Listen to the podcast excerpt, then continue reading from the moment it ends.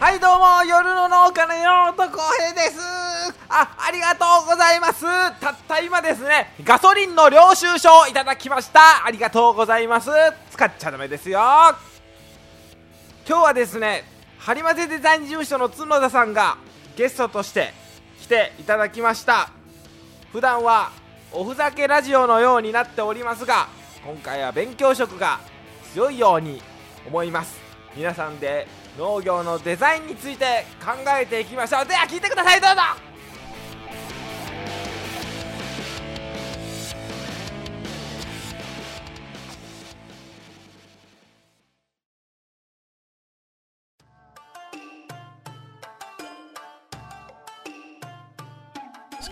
ホームページも本格的にされてるんですか？どこイメージなかったんですよラジオの中じゃあの言わないようにしてますね。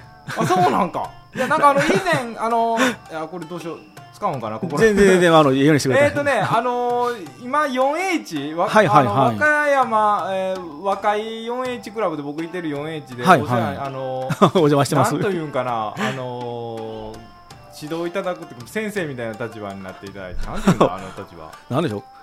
講講師でいいんですかね？講師みたいな感じで、なんか数回の講演の中での依頼してっていうんで、で、まあその流れでこれ今日、お邪魔してるんですありがとうございます。お互いがちょっとなんか同じ和歌山っていうんでちょっと意識してたんかなそうですね聞いたりしたんですけど鶴ちゃんからいずれは接触あるだろうって。自分からはあの動かなくても、多分お互いに自分から動かなくても、いずれは接触があるかなっていう感じだったんですよ。僕もなんとなく思ってたんですよ チェックはしてたんですけど、あら、ポッドキャスト始めたなとかっていうのは見てたんですよ。一度講演とかも聞かせてもらったからあそうですね。僕初めて 4H 行った時やったんちゃうかな。あー、4H さんでも2回ぐらい喋らせてもらったんで、和歌山市内で喋ったやつと、あと海南市ってところで喋った時と、はいはいはい。多分和歌山市の時のやったんかなあ、あの、君だなの会館のとこですか、ね。そうそうあの辺のとこですでなんかペットボトルのはいはい指。導のんとか ありましてそうか、あの時ですね。うん、この間のとかやったらまあやっぱりなんかあのダメ出しコーナー、がっつり意見にされましたもんね。うん、あれはあれでもね、僕の結構セミナーとか講演、必ずあの、時間枠いただいたら、もうおまけのコーナーで作ってるんですよ。あもう意図的に入ってるんですか？あれやってます。あの、あえて、あの、僕の話2時間ぐらい聞いても、やっぱりしんどいので、うん。それやったら1時間とか1時間半ぐらいにしておいて、残りのもう30分ほどは、あの、先にこういあの、しえっと、企画した方に伝えておくんですけど、はい。もしなんか参加者で作ってるものとかあれば、もう持ってきてくださいと。はいはいで、会場でよろしければ出してもらって、みんなでダメ出しするコーナーがあるので、でそれはこう、人の、他人のものは突っ込みやすいんですよ、みんな。うんで、うわーって言うんですけど、この自分の場合になるんですよ。そしたら、同じこと言われるんです。シュンとなるんですけど、でもそれで、あ人のやつ見たら、あここ変えなきゃいけなかったんだって分かるので、うん結構盛り上がるんですよ。特にあうんの女性部会は死ぬほど盛り上がるんですけど、あそんなにもあ女性部会でもするんか女性の部会とか女性が集まってるあのセミナーの時はもうめちゃめちゃ盛り上がるんですけど、はい、男性が多い時はシーンとしたり、うん、なんか誰も持ってこないみたいな、が多いんで。まあまあまあ前もそうやったか。そうですね、まあ、一まあまあ、でも、うんまあ、なるべくそのコーナーを挟んでっていうのは、まあ、僕もう一つ国、国の仕事もしてるんですけど、はい。そこが、よろず支援拠点っていう、うん、うん国経済産業省とかがやってるとこなんですけど、中小企業庁も噛んでるんですけど、はい。そこ無料の相談所なんですよ。うん。でそこでこうデザインつ自分のデザインとか制作物チラシとか何でもいいんですけど今こんな感じでやってるんですけど何かアドバイスないですかって言って持ってきてもらったらもっとこうしたらどうですかってアドバイスをする拠点あるんですけど、はい、無料の相談所なんですけど、うん。あれがねやっぱり意外とこう役に立つなと思ったので、うん。その流れを自分のセミナーに今組み込んでるのでこう相談会みたいなのを挟むんですよ。ああこうはいはい。講演セミナープラス後半の時間は相談会っていう感じですね。うんめっちゃ盛り上がります。あだからその流れのがあったから今みたいなあんなダメ出しコーナーができそうなかったってことですか？あほんで、あの、持ってきて、あの、もらえたらなっていうので、ちょうどや、あの、お一人だけ、山本さん僕持ってきたからやったけどボロクソに言われるってボ。ロクソに言われましたよ、ほんまに。まあまあ、えけどまあもう言われる覚悟で、僕もなんかずーっと滑ってると思ったんですよ。あ入れてるものとかデザイン。なんやろ、まあ中に入れるもの。はいはいはい梱包物っていうんですか？はい、うん。同梱物とかですかね。同梱物っていうんかな。あれがね、ほんまに何をどうしたらいいんかわからなくて。いや、で、も、基本的なところ、どこを抑えるべきなんか。こう、ここね、こうさせてもらって、垂れ幕とかもかかってますけど、やっぱりうんデザイン的なその見た目の話をすると、うんあの、グッドですね。いいと思いますよえ、。グッドなんですか？うん、あの、センスいいっすよ。あ、そうなんだ。うん。今日ちょっと一緒に連れが来てますけど、うんうんとうなずいてますけど、やっぱり普通にこう素人が見てもええというか、一般消費者が見ても多分かっちょええなって思うと思うんあ、ですよ。そうかな。でそこにあの、コンセプトというか、うんあの、ちゃんとこう、ことはあれですけど、ちゃんと言い訳というか、あの、はいはい丁寧に説明できるも筋が通ってれば全然もうそれがデザインになると思うんで、あ全然全然見た目はね、いいと思いますよ。あー、うんでデザインって多分農家の種でも話したんですけど改めて何なんでしょデザインって難しいんですよ。う。そで本当に難しいですうなね。んかあのマークとかじゃないんですよね。そのトータル的ななんか計画？っそうですてね。いう方でいいのかな、はい。最終商品であれば売れるとか、うんうん、サービスであれば認知されるとか、うんあの、まあ、町おこしとかでは来てもらうとかっていうゴールが設定されて、はい。ゴールを実現するための考え方であったり、形であったりするのがデザインですね。うんなので、ふっ、パッとデザインイコールこう、絵を描いてるとかって思われがち、アート、アートって思われるがちなんですけど、アートじゃないですね。ううんん、うんアートの要素もあるんですけど、うんでも、ゴールをはやっぱり、実現したいことが実現するために努力するという、努力するというか、まあ、その過程というか、はいはいそれを全部トータルでデザインですね。うんなので難しいっていうか、まあ難しいな、はい。こう切り口改めて聞いても難しいなと 角度変わると全然違うんですよ。な何何からしたらいいんだろうっていう。何からしたいんでしょうね。それは僕らもあれですけど、結局、例えば、今 4H 抜いてる農家さんとか、はいはい。まあ、もうロゴマークさえも持ってない人多かったじゃないですか。多いですね。スタートはどういうところからしたらいいんですかそういう人って。例えば、まず近々で、えーっと、じゃあ箱がいりますと。はい、それが段ボールのなのか、うんギフト用なのかでまず分けますよね。うん。もうその時点で段ボールなのかギフト用なのかっていう話をし始めてるのももうデザインが始まってるんですよ。箱が欲しいっていう漠然としてるものじゃなくて、うん。段ボールであれば多分段ボールの使い方でギフトやったら多分ギフトの使い方をする箱になってるはずなので、はいはい。で単純に箱のデザイン、箱をデザインしますっていうだけだったらなんかかっこよくしたいと思うんですけど、うん。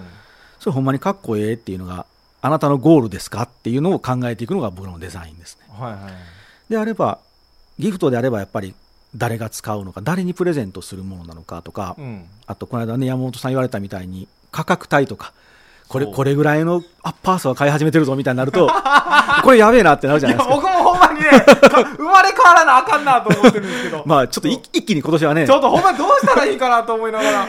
今年はなんかひっくり返しましたもんね。そうまあラジオ聞いていただいてるから。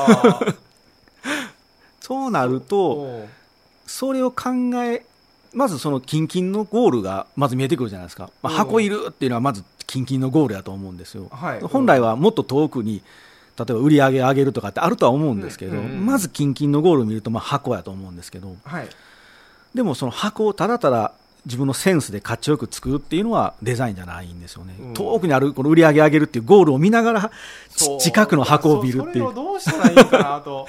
それがね、これ難しいんですけど、まあ、ここが、まあ、正直僕らが飯の種というか、うん。僕らの出番になるので、むずうんなんとも言えないところなんですけどね、うん。口ではなかなか、ぶっちゃけあの、例えば段ボールのデザインしてくださいって言われても、はいはい、じゃあ段ボールに絵を載せますねっていう仕事の、じゃないですからね、僕らやってるの。ものすごい工程、凄まじい工程踏むので、そその工程ちょっと詳しく話してほしいですね。えっと、まずはこういうヒアリングを時間取ってもらいますね。うん、そうこれもしも聞いてる人で頼みたいって人も出てくると思うんですよ。どういう工程を通っていくのかっていうのあそうですね。を何もわからんのに金出せって言われると不安なので。そうそうそうそ例えばこの間、あの、段ボールの、えっと、ご依頼いただいたのが京都、京都のお客さんだったんですけど、うはい。でも普通段ボール屋さんとか普通まあデザイン事務所とかであればある程度まあ情報を聞いてあじゃあ作っときますよで終わるんですけど、僕はもう京都にまず行きますと。おう。行かしてもらったんですよ。う。んで京都に行かしてもらってしかも京都市街からちょっと向こう奥ですけど。あまだもう上の方ですね。そうですね、ん、で作ってるものがまあまあ何かとかうん、あとどう使うかですよね。その段ボールを。あ例えば市場に出すだけなのか、うん。店頭に並べるのか EC だけなのか直販とかホームページだけで売るのかによって必要なまず入れる文言とかも決まってきますしあはい。でそういう細かいことをまず1時間ぐらい喋ってヒアリングしますね。はいはいでその中で、えっと、今回僕のそのお客様はもうすでにあの出荷用のシールとかボードに貼るシールとかさせてもらったのではい。ある程度まあどんな人が分かっているので、うん。もう突っ込んだ話はもう分かっているのにしなかったんですけど、はい。うん。もう初見の全く初回のお客様であればまずなんで農業してるんですかみたいなうん。話も聞きますね、はいはいはい。ほなこうこういうことで農家継いでとか家業継いでって方もいらっしゃいますし新規収納しますって方もいるので、うん。そこのなぜ農業してるのかって思いとかもいろいろ聞いた上でビジュアルに落とし込んでいくっていう作業をするので、そこの工程はもうそれぞれなんでうん。結構いろんな工程があるんですけど、うんでヒアリングさせてもらってでできるだけその方独特のものというか独自のものを作りたいので、うん。まあ、なるべくいうんできれば合わせてもらうようにして、まあ、そう京都に行ったりもしますけど、はいはい。今日行って話聞くっていうのをするんですよ。うん。でそこから持って帰ってきてそこからデザインを起こす前にまずそのヒアリングしたものを組み立てますね全部一旦組み立て直すんですけど。うん。組み立てるってどういうことですか？そこから。それからまずあのえね細かなってますけどな全然全然、そこから、えっと、ヒアリングさせてもらったら結構なまあ量になるので、うん。まずいるものといらんものを削るんですよ。はい。で、えっと、話を聞いていく中で、なんとなくこう共通点が見えてくるんですよ。あ、うん。この人の一番のこう、味噌となるというか、核となる部分、ここやなっていうのが見えてきて、うん。それをこう最終引っこ抜いて、それを今度絵に、ビジュアルに合わせていくって形ですかね。絵に？絵にするってこいうのこはが、ねここはでも多分難しいちゃいますかね。ここは多分僕らの一番のしデザイナーの仕事かもしれないですけど。それはあのその、んまあ、農家の誰でペルソナ作らないって話でしたけど、えそのまあ売りたい層とか、まあ、まあそれはでも層ぐらいは作るんか考えますね層向けてのデザインを作るんかそれともその人の作りたいものかうんそのその人自身の雰囲気？あ、いいですね。はいはいはい。とかから来るのか、そこをこうすり合わせていく感じですね。あその人の言いたいことだと、またそれ作品になるんですようね。その人がまあ言いたいことはまず基本ベースにありますと。うんそれを今度じゃあ、その人が売りたい人たちがそれをどう感じてもらえるかどうかっていうところにこう合わせていく感じですかね。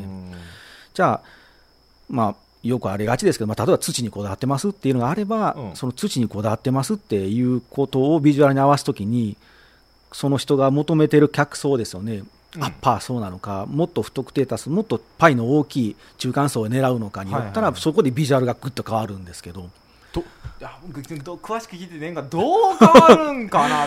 例えば。まあね、年齢層でかあ変わりまますね、えー例えばねまあまあどうやろう、まあ、果樹でやりたい人とかってやっぱりまあしまあお金余裕ある人になるやろな。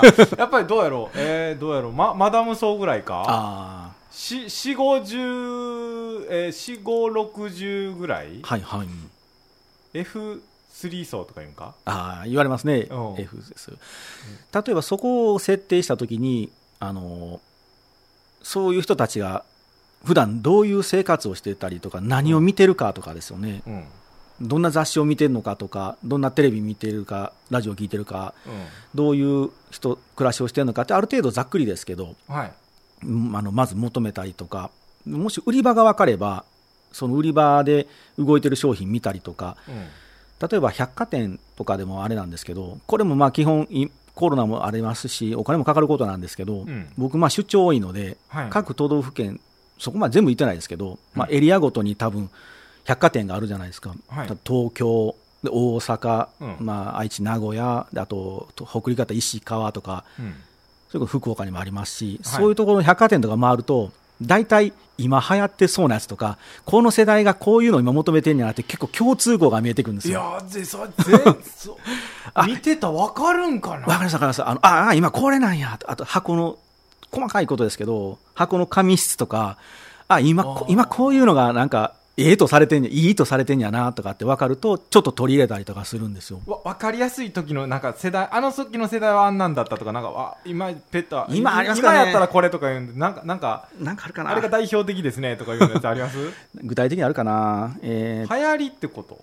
流行りはありますね。もちろんもうもうファッションとか髪型にもあると同じで、はい。その、高級とされるものもありますよ。あの、もう一時は黒ばっかりが高級やったんですけど、今うん。黒使わないとかありますし、赤とか茶色とか紫とかって言われる時代もこう色だけでもこう変化ありますけどなんか代表的なんてちょっとパッと思いつかないですね。ううんんなんかそれがでもえっとロゴマークを箱にちょっと入れる入れ方とかであればあんまり言うと僕から上がってくるデザインがそんなばっかりやったらあいつやりよったなってなるんで使い回しそうになったので言いたないんですけどうん例えば今箱であればこれはちょっと山本さんのやつも言ったかもしれないですけどロゴマーク今バーンと入れないですね、ああ前箱全面にバーンとはそうです入れないね。前までそういうドーンと入ってるのがかっこよかったんですけど、うん。今はもうその箱の、えーまあ、上でも下でもいいんですけどどっか端っこの隅にこうこちょっと入ってる。で箱の全体はもう白なら真っ白何も模様も何も入れずに端端っこにだけに端っこにロゴマークがちょこんってあるぐらいそうですね。のもの。それがこう結構佇まいが今良しとされてたりとかまたそれももしかしたらもう変わってるかもしれないですけどあそうなんだ。いいなあかっちょいいなって思うっていうのが僕もねまだちょっと勉強してる途中なんであんまり言いたくないんですけど、はいはいあの建築業界とか IT 業界も使ってるらしいんですけどパターンランゲージっていうのがあるんですよ、何ですかそれ？これあのこのぐらいの分厚い本も出てるんですけど、はい。まあ、世の中にはパターンがあると。おそれ科学的に分析して科学なので再現される。それがちょっとさっきあの収録の前から何かあの話した時にうん。山本さんがバズった原因を自分で分析されたんがあれが素晴らしいのはパターンを見つけてるんですよね。あパターン。で僕自分パターンかな？お自分はまあポッドキャストしてたからバズったんだろうっていう。であればまあ誰もがでもポッドキャストしたらバズるかどうかってまた微妙ですけどう。んそこに多分いくつかのパターンの要素があるはずなんですよ。はいはいはい。それをその人だけがやってるとそれは多分あんまり意味がないんですよね。それがみんなが使えるようにパターン化していくっていうのがパターンランゲージなんですけど、はいはいはい例えばえっとうろ覚えでちょっと間違ってたらすいませんね、ええなんか3階か4階かにうん。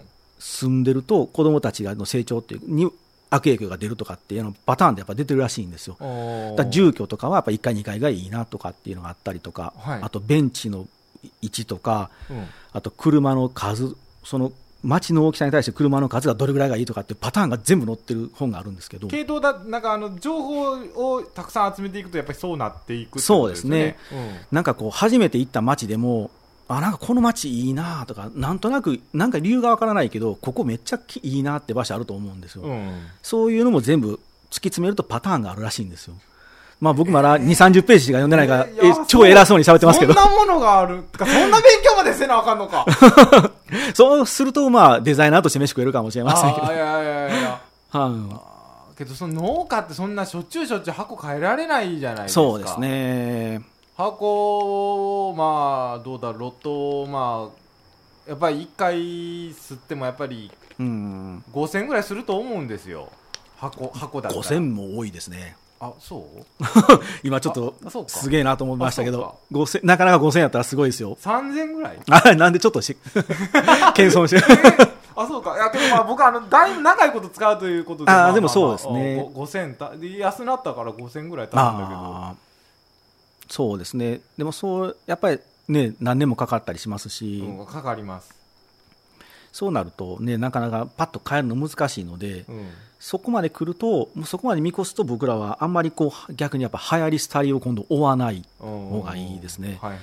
さっきのロゴマークの入れ方も今流行ってるっていうのでやってしまうと、あれなんで、できるだけそのパターンの中から見つけ出すんですよ。うん。長い、長生きできるパターンって言ったら、っていうことはどうか知らないですけど、で多分でも人間って何千年かあっても基本脳みその作りはあんま変わらないので、あー良しとするね。そうですね、そこを落としていければ多分、まあでもそれをじゃあ、やれっていうのは難しいんですけど、僕らもわからないですし、うん。うん探り探りですね。ああそうなんか、はい。で本来は、できたらあのちょいちょい変えてくださいっていうのが一番いいんですけあどー時代に合わせましょうねっていうのが本来ですね、まあ中の梱包物も、あのー紙とか大体ななんかどうだろう、まあ、1000枚ぐらい吸ったらまあまあ23円とかで1枚吸れたりとかはいはい。ありますけど、そんなんはよくないってことです。使い切れずに残るともうこれ絶対当たってないなっていうかもうこれ響いてないなって分かってるのにばらまかないともったいない気がするじゃないですか。それを僕は今 分かってるのに走負ける負けるのを分かっていながら走り続けてるんですけど。そうですね。そそれはでもあの、まあ、僕らが言うと結局仕事欲しいからやって思われがちなんですけどではなくてほんまにあかんものは巻いたらあかんですね。いや僕もねそれいや僕もね その発想になりましたあ今年で。さすがですね。今年でやっとなりました。あれってあの意味ないぐらいで終わればいいんですけど逆逆効果でマイナスになるときあるんですよ。あこんなん来るんやってなるとアウトなので、うん。さらっと流してくれるぐらいだったらいいんですけど、もらった方の気持ち考えると、ろくでもないもん来た時の方がやっぱ怖いので、うんであればもう心を鬼にして、まあ、今ね、資源や環境やって言われてる時代ですけど、うん捨てるっていう感じですかね。あの、うん、僕も今年やっとそれになったどさって捨てるとゴミ袋重なりますけど、ーあれ捨てる時いやもうけどほんまにそうせなあかんなというふうに心痛みますけどね。うんどうないしようかなデザインですね。だからそうなると、でも、できたら、最近まあ、ね、印刷とかって安くなってるじゃないですか。ネットプリントでも、まあ、あの、頼める人はもうだんだん頼めますし、まあララックスル使いますけどそうですね。そうなる。プリントバッグとかも使うかな。だいぶ安いでしょ。うん。そうやったらもうその数千円なのでもう100枚単位ですって試すとか。うん。あともしいけるのであればさ2手か3手ぐらい作っておいてうん。こうテスト的に巻くんですよ 100, 100はこの地域100はこの地域100はこの地域って巻いといては AB テストってことですか？あそうですね。反応を見てっていうのをやったりとかしますしあ予算と面倒くさいっていうか、ね、煩雑にはなるんですけど、ーうん。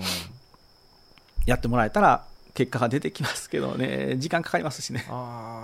めんどくさいなーめんどくさいけめんどまあそうか。うんで僕らもやっぱりそこまでさせてもらうってなかなか少ないのでやっぱり一発で終わりのこと多いのでうん。なるべくこうできるだけまあ沿ったものにはしますけどやっぱりそれはもう僕らも答え毎回探してるのでうん。僕らがコントロールできれば一番いいんですけどなかなあかなかなかもうからど空振りする時もありますけどね。あそうそんなこともあるのか。もうここやから言いますけど。俺これ腰言わすでぐらいの空振りする時ありますよ。あそんなにあるんですか。あありますあります。あそうか。仕事来なくなりますよ ありますよ。まあ数そも数もこなしていくと、だんだんそういうのが、この空振りのあ範囲は減ってあの縮まっていくので、うん。軽くチップぐらいになりますけど、え今までで一番のスマッシュヒットって何でした？デザインやってきて。農家さんの。農家さんのスマッシュヒットは何かな、やっぱりシールではありますね、皆さん、まあ、エリアが和歌山のお客さんなんで、多分皆さん全然知らないと思いますけど、うん。ある方に作ったシールは、やっぱり僕らがゴールとしたところにちゃんと落ちたんですよ。うんうん例えば、その方が作ったキュウリ美味しかったと。うんでやっぱりその覚えやすいビジュアルのシールだったので覚えてもらうことでああの人オクラも作ってるんやって言って買ってもらえるようになったんですよ。あの人この季節トマトも出してたんだってなって年がら年中その人のファンがその人のものを買うっていう。やりたいな。ー やりたいな。でこうなるこれがブランディングだと思うんですけど、うん。単純にもっと本当に分かりやすくてここまで来るとブランディングもうブランドができてるので、うん。もうその人のシールめがけてみんな買いに来るようになるんですけど。どうでしょう農家さんやったら、まあ、なんか、まあ、農家の単位でも話してましたけど、はいはい。まあまあなんだろう。えーっとファーストリテイリングがユニクロ GU というふうになんかあのーブランド分けブランドを分けてますけど今のだったらブランドを分けてる感じではないじゃないですか。まとめますね、まとめてるじゃないですか、はいうん。農家さんやったらまとめる方が、多分そのまず分ける理由がいりますよね、うん。自分が作ったものをたくさんの人に食べてもらいたいなっていう人であれば、で多品目作ってますであれば、もうまとめていく方が絶対いいですよね。うん全く違う、あ例えば加工品作って、はい。売り先が百貨店です、で直売所ですってなると分けた方がいいんですよ。はいはいはいそこはもう完全にこうターゲットが違うので、うん。買う人が違うと分けた方がいいですね。あもう野菜生か生のものとかなんかであれば、もう大体皆さん、どこの層も買うので、ーうんうん。分ける必要はあんまりないですね。それよりももし、それよりも本当にむしろ、こう固めて、もう年がら年中買ってもらうっていうか、たった一人のお客さんから繰り返し買ってもらうのが一番ベストなんですよ。それがベストなんですけど。いや僕も柿と桃とみかんってやってるんですけどあなんかね複合的になりにくいんなるほどですよね。なんか桃の欲しいお客さんが柿欲しいお客さんとイコールにならなかったあ、りするそうんでですね。なんか桃は僕なんかやっぱりこうちょっとこう特殊な気がしますね。なんかなんか商品的に多分こうラランクっていうと違うんですけど、うん。多分こうカテゴリーがなんか多分違うというか使い方が違うって言ったら方が分かりやすいんですかね、なんとなく違う気がするんですよ。うん。それをこうまとめて桃の農家さんのイメージで柿をもし出すときは桃の山本さんの期待値で柿を作らないとダメだと思いますけど、そうまあそれは、まあ、それとね柿に失礼なことになるんですけどそれはもう住み分けなんでしょうがないんですけど、うん。うん。うん。でなると今自分はどう見られてるんだろうっていうこう自己ブランディングが必要になってくると思うそうそうそう 俺どう見られてんやろうみたいな。そうそうそうそう。土道巡りになるんですけど、うんいや本当にねどうしようかなと思って。あまあ僕の話、まあ、全体的いやいやでもそれした方がいいかどう見られてると思ってます？僕あのロゴの時に、あの自分はどう周りから見られてると思ってますかっていう項目入れてるのはそこですね。ああはいはいはいはい。あのヒアリングのあのシートに。うん。必ず入れてるんですけど大体皆さん書けないんですよねあそこって。最初書かされますね。なんかあの 書かされました。A43 枚ぐらいので、はい。あれ皆さんやるんですか？あれあのロゴマークとか、えっと、ちょっと大きめのなもうまとめて箱とか何もかも作りますみたいなこうブランド設定ぐらいの時はあのシートを使わせてやってるんですけどはい。その時にこう一項目で周りから世間から世の中から自分たちは自分の会社とか農園はどう見られてますかっていうのを自分たちちゃんと理解してるかどうかっていうあの質問を入れてるんですけど、はい。そこですよねそこで自分たちがどう見られてるかって分かればそれでいけばいいんですけどうんうん。そこが分からないとなかなかちょっとこう自分がいいと思ってやったことと世間とずれてるとあれ山本さんにはそこ期待してなかったんやろうけどみたいななるんですよ。あそれがね怖いんでうん。この探っていく方がいいかもしれないですね。はいはいはい。そうなんでしょうかな。ほんまにどうなんでしょ。うこれ、まあ、あの自分の話になってしまうのもあれやけれども全然もう。この間その、はいはい。雑誌ミセスってやつに載ったんですよ、おおそうなんですか？すげえ。うん。はいはい。これ。ええ。でなんかこうやって夜の農家っていうこんなあのー割と親しみやすいなんていうんかな。確かにあの雑多な番組ですけど。も なんですけど、はいはい。ここにそのあの乗ることになってでこここの見ているお客さんがしょっちゅう電話かかってくるんですよ。ああすごいです1ね日4件3件は絶対かかってくるんですよ。ええすごいですね。ずーっともう2週間ぐらい必ずかかってくるんですよ、ええ上品なああマダム。雑誌見たんですけれどそうもそうそうそう。あそうこれでそのお取り寄せ特集ってところで。あああでね。箱とかもちゃんと出てですか？でで箱出てんのかな？これでここの特集のんでおここ 1, ページ目なんですよ。おあすげえ。そうそうなんですよ。つかみですね。こういろいろある中で。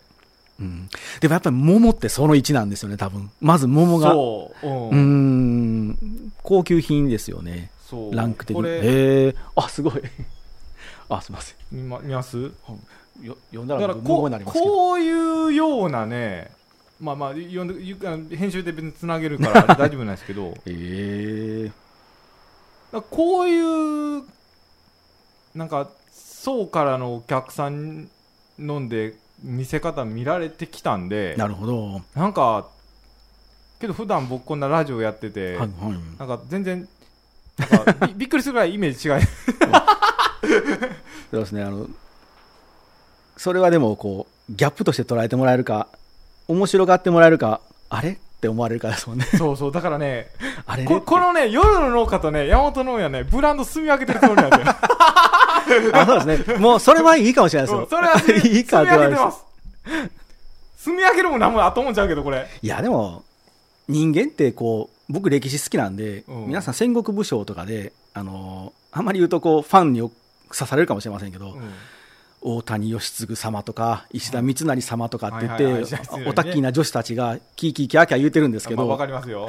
一角だけ見るなって僕は思うんですよ。まあ、あの、いろんな側面ありますから あね。人間ですよとわかります、わかります。でもそれってでも、しょうがないですし、僕らはそれを逆にこう逆手で利用はやっぱするんですけど、キャラクター付けとか、まさにブランディングなんていうのは、もう一角だけをこう育てていく側面をこう育てていくもんなので、その多角で見られると困るんですよね。うん裏回ったらハリボテですっていうのが 言い過ぎるとあれですけど、う。んでもそうやったら、もう育ててもいいかもしれませんけどね、こっち用、こっち用ってしてですけど、こういうアッパー層がやっぱりいいなって反応してくれる山本農園みたいなのを一個こう切り離してもいいかもしれないですね。そう。なんかだんだんねなんかこれまでのやってたことと変えてかなあかんなと思うそうですね。見られ方もあったり、まあまあラジオ聞いてもらったらあれやったらなんか路線として高級な方のブランド飲んでもう作っていかなあかんのかなとか思いながら。そうね、それをなんかこう、作るときに、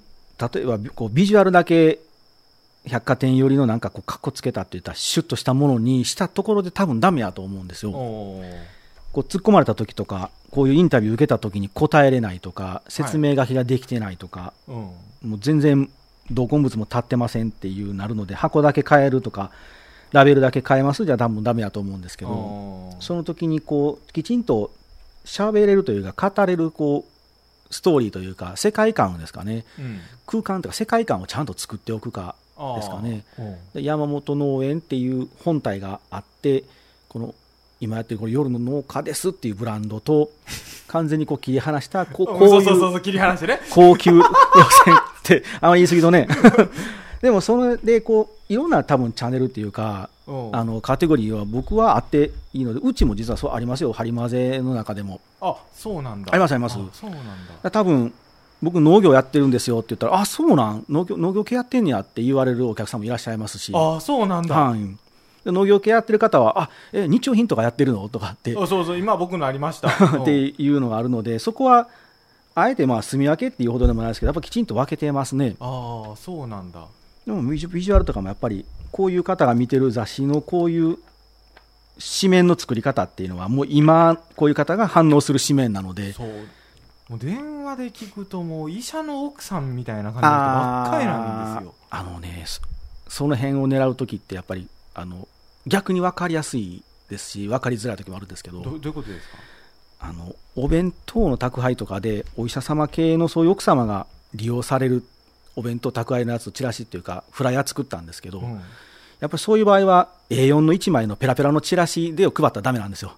ちゃんとこうめくれるように冊子になってるとかあーはいはいはい。まずそこの段階からいいもの来たわーって言ってページめくってもらうっていうか、うんうんそう電話かかってくるんですよ。あのあのもう終わってしまいましたって言うんですよ。もう今ないから。あーはい。今乗ったからこれ。そりゃそうですね。であの分かりましたって言うんでではあのあのパンフレット送っていただけます？って言われるんですよ。パパパパンフレットってなります おいおいおいおいおいってなりますよね。そうそうそうそうなんですよ、そね。の時にああ僕はこういうの目指さなあかんねやっあーあ、でもいい、いいタイミングだと思いますよ。あ、うんじゃあパンフレットいるんやなって分かれば、てわわまあわ次対応できますしね。そうそうそうなんかお客さんからね、うん。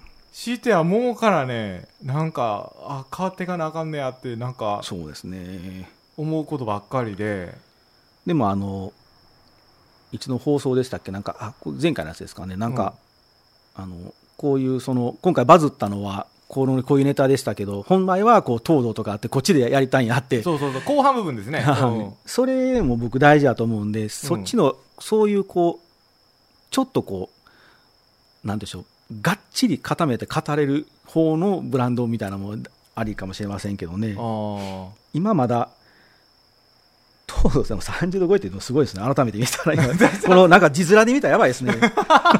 これ、もう、ここまで来ると、どんな味になってるんですか？ーえー。砂糖ですか？砂糖って言ったらチープになるんですけど なんかねいややばないですか？ななんかね自然のものなんだけど、はいはいはい。ちゃんとものは自然のものの味なんですよ。あ加工的な味ではないんですよ。あ、はいはいはい。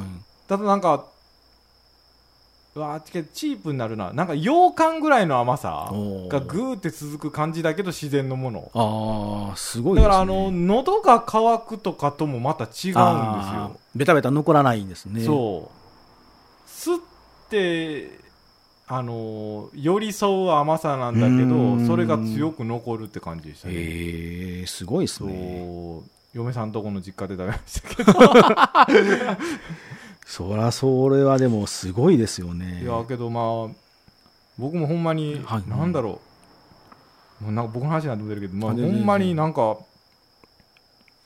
そのなんか自己研究みたいななんかほんまになんかあの、自分のそのなんかつく机の上とかわけでもないですけどそこでなんか向き合っていてたら、なんか知らん間にこうなってたって感じなんで、えー。なんかそれもこうこの間喋られたみたいです。結構戦略的やったなと思いながら聞いてたんですけど、はいはいはい。それも大事やし、うん。それをこう頭半分戦略もちゃんと考えながら頭半分は結構やっぱりやりたいってこう情熱でいくじゃないですか。ああまあまあまあ。そこすごいなと思って、うん。で僕結構あの農家さんのデザインさせてもらってる時にそういうこう職人っぽいとかアートっぽい考え方って僕ダメやって最初思ってたんですよああ、それ、もう僕もね、今、ど、わ、あの、あわ わかるわかるわかる。どっちどっちやろうって感じじゃないですか？わかるわかるわかる。なんかあのそれってそれこそ今日ちょっと漆器屋さん言ってましたけど、漆器業界とかってやっぱり結局職人さんなんですよね、うん作ることに対しての凄まじいんですけど。結局商業ベースに載せるってなると売れないのはあの欲しい人のために作ってないからなんですよね。自分たちのために作ってるっていうのは失礼ですけど、うんでもその漆器業界も変わり始めててやっぱり若い人たちっていうのはもうどうやったらみんなに喜んでもらえるだろうって考えながら自分たちのプロダクトを作るようにしてるんですけど、うん。それは僕、正しいと思ってたんですよ。うん。なので、農業分野も農家さんってやっぱりこう作ることにこうぐーっと集中して、ここれがね、いやもう僕もほんまに気づくの遅かった。あいえ、それも、僕はそれ最初やり始めた時は、1年はやっぱり結構否定派やったんですよね、もっと売れるように売ったらええのにと思ったんですけど、わかるわかる。でも、す逆にそれをすると、なんかスカスカな気持ちがしてきたんですよ、最近。あのそういう依頼をもりになってきましたね。そうなんですよ。若干ね、最近僕も自分でちょっと土入れ始めたからかもしれないですけど、日焼けが板につきますねって言われたんですけど、あそう、あ、そうでしたか。はもうちっちゃいちっちゃい畑ですけどでもそれもああのやっぱり、なんか依頼をいただいた時に気づいたんですよ。うん売りたいが先に来る人って、結構何回ヒアリングしても、なんかこう、真ん中の最後の核までたどり着かないんですよ。これあこれ多分僕らしかわからないんですけど、なんかこう、あの、つかめないんですよね。うんで、つかめ、なんかつかめないなと思って、もうもうでも期限来るので作ってし、作らないといけないんで、作って見せるんですけど、うんなんかお互いに、もうまあこれでいこうかっていう結末になると、結局作ったデザインもいい気ないんですよね。あ、そうなんだ。あなんだ、あ結局使ってないんや、うちのロゴみたいになるんですよ。ああ、そうなんだ。あな多分儲けたいしか頭にないんで、うん多分そこはもうマークあろうがなかろうが、儲かりゃいいっていう人、やっとそれ面白くないんですよね。そこになんか、最初はもしかしたら儲けたいから始めてもいいんですけど、だんだんその本気になってくる部分がある人は逆に商売が上手やし、こう巧みの部分もあるので、情熱もあるので、うん僕これ熱量って僕よくまあ言ってるんですけど、熱量の部分が足らないとデザインにならないんですよね。あ、あそうなんだ。最近分かってきて、あ、そうなんだ。くっそめんどくせえなって時あるんですよ。お前スカスカに冷えてるやんけって時あって。うん俺はこれ依頼受けてもこれ冷めてんなでもその売りたいという情熱も僕はありやと思うんですよそこが一点沸騰沸点に達してるとまた作りやすいので、うん。僕らも乗っかりやすくてめっちゃ楽しいんですよ。はい。これ売れるかもってなるので,、うん。でどっちかでいいので情熱が欲しいんですけどなんか儲かりそうやなちょっとつまんでみようかなってかってやってる方ってのはしんどいですね。あ、デザインやっててでも思うんですね。思います思います。もうそれあはそうなんだ。もうヒアリングというかもう本当に最初の段階で分かりますね。あもう電話切って、うーんって言いますもん。ねえそれで、それまた、僕だけ一人で作ってるわけじゃなくて、うちのスタッフさんにも振り分けてみんなで作ってるので、あ。はい。僕が聞いたやつとかもやっぱり振り分ける場場合に伝わらないんですよね。ああ、はいはいはい。もうやっばいなーってなるんですけど、ああ、そうなんですはいね。もうなんとか乗り切るしかないな。あそうですね。だからこの糖度30の目指すっていうのも多分5年前ぐらいに僕は山本さんと出会ってたら、この人まあ頑張ってるなって思って、ちょっと、うーんって思うあ。ぐらいだったと思うんですけど。冷めたところも持ち合わせてたんですね。で今なんで、あやっぱすごいなと思うんですよ。で、ここをじゃあ今度、あの、消費者に当たるように売れるようなキャッチーにするとか宣伝をどうしたらいいのかっていうのを持っていく方が面白いなって思えるようになってきたんですけど。本当に農家さんのデザイン事務所ですね。そうですね。ななんかほんまに農家さんのデザイン事務所ですね。そうなんですよ。ね儲からないんですよね。やりやりすぎなんですよ。ああまあ。な同じデザインやって夜の農家では皆様からのメッセージお待ちしております。メールは夜の農家アットマーク Gmail.com ローマ字で夜の農家。ツイッターではハッシュタグ夜の農家。ひらがなで夜の農家です。ふつおた途絶えさせんじゃねえぞ。など随時募集しております。皆様からのお言葉待ってるよーん。ツイッターってラジオだ。ポケットマルシェで山本農園の柿の予約販売が始まりました。えー、糖度保証もご用意しております。ぜひとも検索してみてください。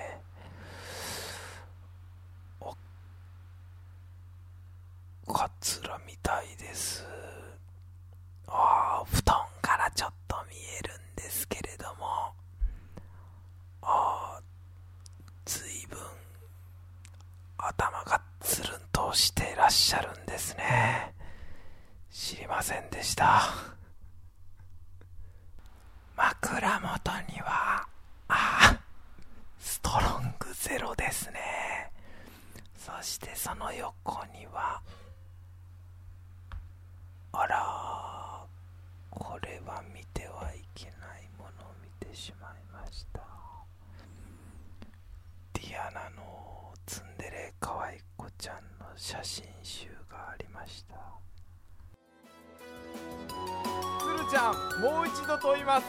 このコーナーは一体何がどう戦って選手権なのでしょうか？